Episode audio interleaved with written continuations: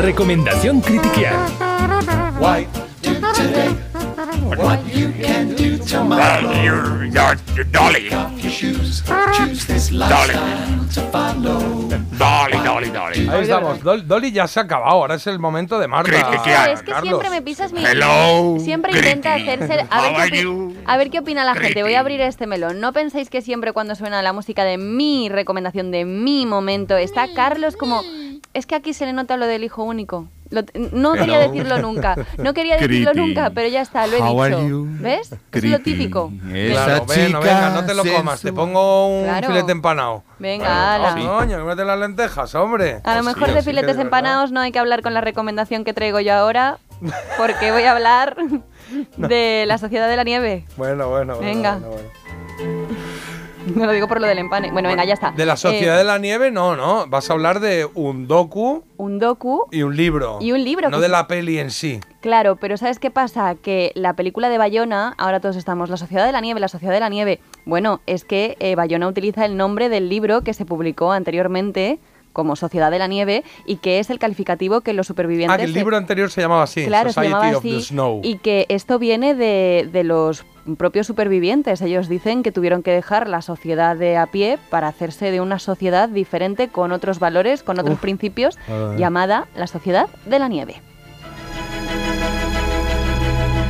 El viernes, un viernes 13 de octubre de 1972, un avión uruguayo se estrelló en la cordillera de los Andes con 45 personas a bordo. Esto ya es más que conocido, no os voy a relatar cronológicamente los hechos que ocurrieron y cómo terminó todo, porque es de sobra conocido, pero sí que os quería remitir a dos... em, a, a dos producciones, Sí. un documental, Náufragos de los Andes, que es un documental del año 2009, y también al libro, como digo, del mismo nombre. ¿Por qué? Porque creo que lo importante de ambas producciones es que cuentan por voz de los protagonistas no solo lo que ocurrió, sino también lo que les ocurrió a ellos, su transformación como personas en esa bajada a los infiernos y en esa lucha, eh, podríamos decir, realmente inhumana por sus vidas. Este es mi ordenador, perdón. Sí, ahora es cuando Marta tenía que tirar una cosa, pero no. Se le ha olvidado yo, la yo tontería. soy el propio enchufar. hijo único. Venga, ya vamos. La fuerza del impacto que rompió el avión en todos lados. Qué arbitrario, porque a unos los destrozaba y, y otros teníamos la suerte de tener solo un ojo en compota. Tizi atinó quién es el. ¿Cuál es el resorte del destino? ¿Qué fórmula maneja eso? ¿Qué ecuación es la que hace que tenga razón esa, esa lógica, no? ¿Por qué tú sí, por qué yo no?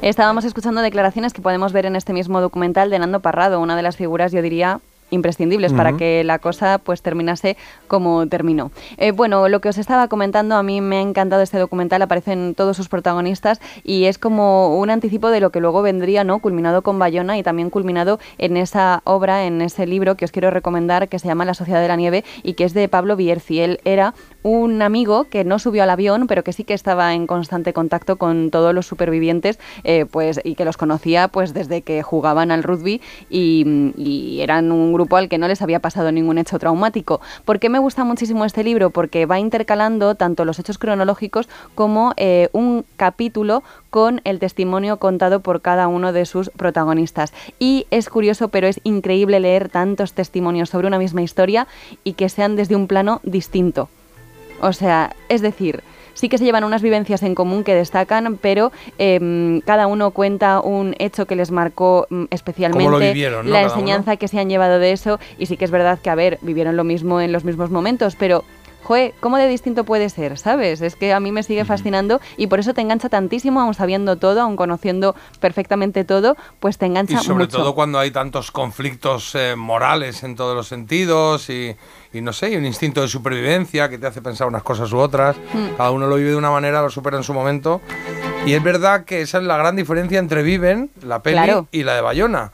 Que una es mucho más intimista, ¿no? Y la Claro. otra es te cuento la historia. ¿no? Es que yo creo que, esto- bueno, tanto Bayona como las dos recomendaciones que traigo hoy te llevan al lado más humano de la historia. En Viven al final es una mirada pues muy objetiva, es bastante fría, coger esto con comillas, de todo lo que ocurrió y se quedan mucho en la superficie. Entonces yo creo que no está de más si te ha dejado fascinada la película de Bayona y quieres retomar pues esta gesta que, que marcó un antes y un después y fue conocida en todo el mundo, pues que no está de más que te acerques a ese lado, pues eso, más íntimo, más humano de sus protagonistas y que hoy al final extraes muchas enseñanzas de eso. Dice Bayona que él cuando hizo lo imposible ya estaba detrás de, de hacer la película de la ¿Ah, Sociedad sí? de la Nieve, porque al final te está hablando de verdaderos supervivientes y de personas que han visto una sociedad que nada tiene que ver con la que Claro. convivimos nosotros día a día. ¿Qué capacidad, más allá de, de lo concreto de la película, de la, de la forma de trabajar de un director de cine, o en general, pero de este, de este director de cine que son proyectos de dos años, de tres años,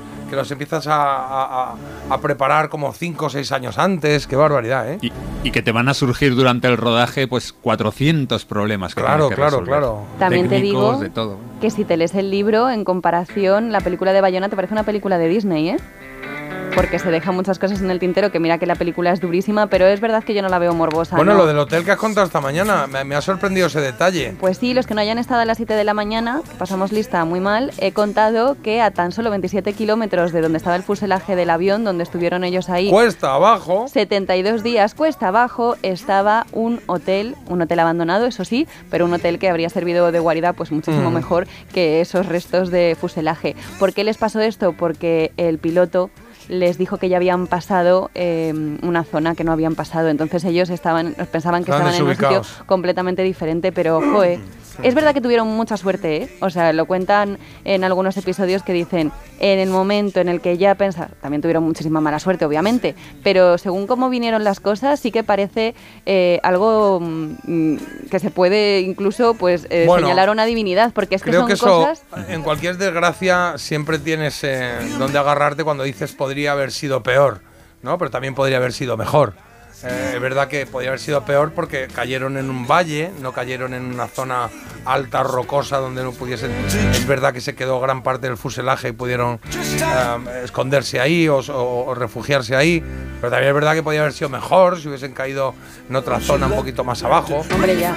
Pero sin hacer spoiler ni nada, bueno, esto sí que va a ser un poco de spoiler. Un ejemplo en concreto, decían, joder, en una de las expediciones se hizo de noche, estábamos con una tormenta y demás. ¿Cuántas probabilidades hay de que encuentres una roca que te sirva de guarida en ese momento en el que ya está todo por perdido? Claro. Pues cosas así, que es verdad que como esas hay luego mm, 25. Claro, pero esa es la parte positiva. La negativa es, joder, Claro, macho, estamos sí, de sí. noche y justo cae una tormenta. ¿Cuántas posibilidades hay de que caiga una tormenta? Según cómo se vaya, cómo se vaya mirando. A mí me tiene fascinada. Yo no, no prometo que Se si no nota, ¿eh? encuentro otra cosa no la traiga también. Ya, bueno, yo ya tengo frío cada vez que hablas, también te digo, ¿eh? Bueno, venga, pues dale, dale nota. Eh, ¿Cómo lo das? Perdón, ¿por separado o junto o cómo? Bueno, yo creo que tiene un poquito más de nota el libro, ¿vale? Porque a mí el libro la verdad es que me tiene fascinada, todavía no me lo he terminado, pero bueno, le voy a poner un 8 al libro y si os parece un 7 al documental, a este documental de náufragos de los Andes, porque oye, también pues fueron de los primeros que se acercaron a los supervivientes y que, bueno, también los ¿Te levanta muchas cosas de la peli? ¿Puedes verlo y- sin ver la peli o no? O mejor ver la A peli ver. primero para entenderlo. O sea, No. ¿Habla de la peli? No, no, porque esto es muchísimo anterior, entonces... Ah, vale, entonces es ver. verdad... A ver, es verdad que Bayona ha recabado, o sea, habrá visto el documental, se ha leído el libro 25.000 veces y todo al Sí, pero la final es la contada. interpretación de Bayona. Entonces yo creo que no, no cuenta, no desvela nada. Vale, ¿y el libro? Y el libro La Sociedad de la Nieve también, de Pablo Bierzi, le he puesto un 8 porque, como digo, pues creo que hace un trabajo muy, muy bueno, tanto contando los hechos como acercándose a ellos. Venga, pues muy rápido que ya está por llegar Agustín. Buen día, Eh, te comento como uruguayo que esta segunda versión de la película es más realista, se refiere a la de Bayona. Ellos eran unos pijos de unos barrios acomodados de Montevideo, de un barrio acomodado de Montevideo, y la primera versión fue muy hollywoodiense, desconociendo muchos detalles. Marta, que el hotel abandonado que estaba cerca, donde estaban los supervivientes, el de los Andes era el del resplandor. ¿Te Casi mejor que no fueran. Peor el remedio que la enfermedad. Sí, el sí. resplandor. Ese hotel de resplandor creo que estaba en, en Colorado, eh, una vez. Creo que sí. Buenos días, vi ayer La Sociedad de la Nieve, mucho más emotiva que Viven, que la tengo reciente porque la vi hace poquito, me gustaron las dos, pero esta es más impactante, es sobrecogedora. y en la película no se les entiende la mitad de lo que dicen. Hombre, están tiritando. Aquí hay alguien eh, que no, que no me gustó, lo siento Marta, dice, sé que eres muy fan de la Sociedad de la Nieve, pero lo Vaya. siento. Vaya. Y preguntan dónde se puede ver el documental de la Sociedad de la Nieve. El documental lo tenéis disponible en Movistar. Vale. Y también creo que Vale. si bicheáis lo podéis encontrar en abierto. Y, y dos mensajitos más. Dice por En aquí internet. que fueron al cine a verla, se llevaron galletitas y patatas fritas y se les quitó el hambre y que Joder. no comieron nada. Pues a mí me Y- habría y entrado. que a- Y que, claro, después de ver esta película ahora entienden por qué Julio Iglesias llevaba 42 kilos de comida en sus maletas.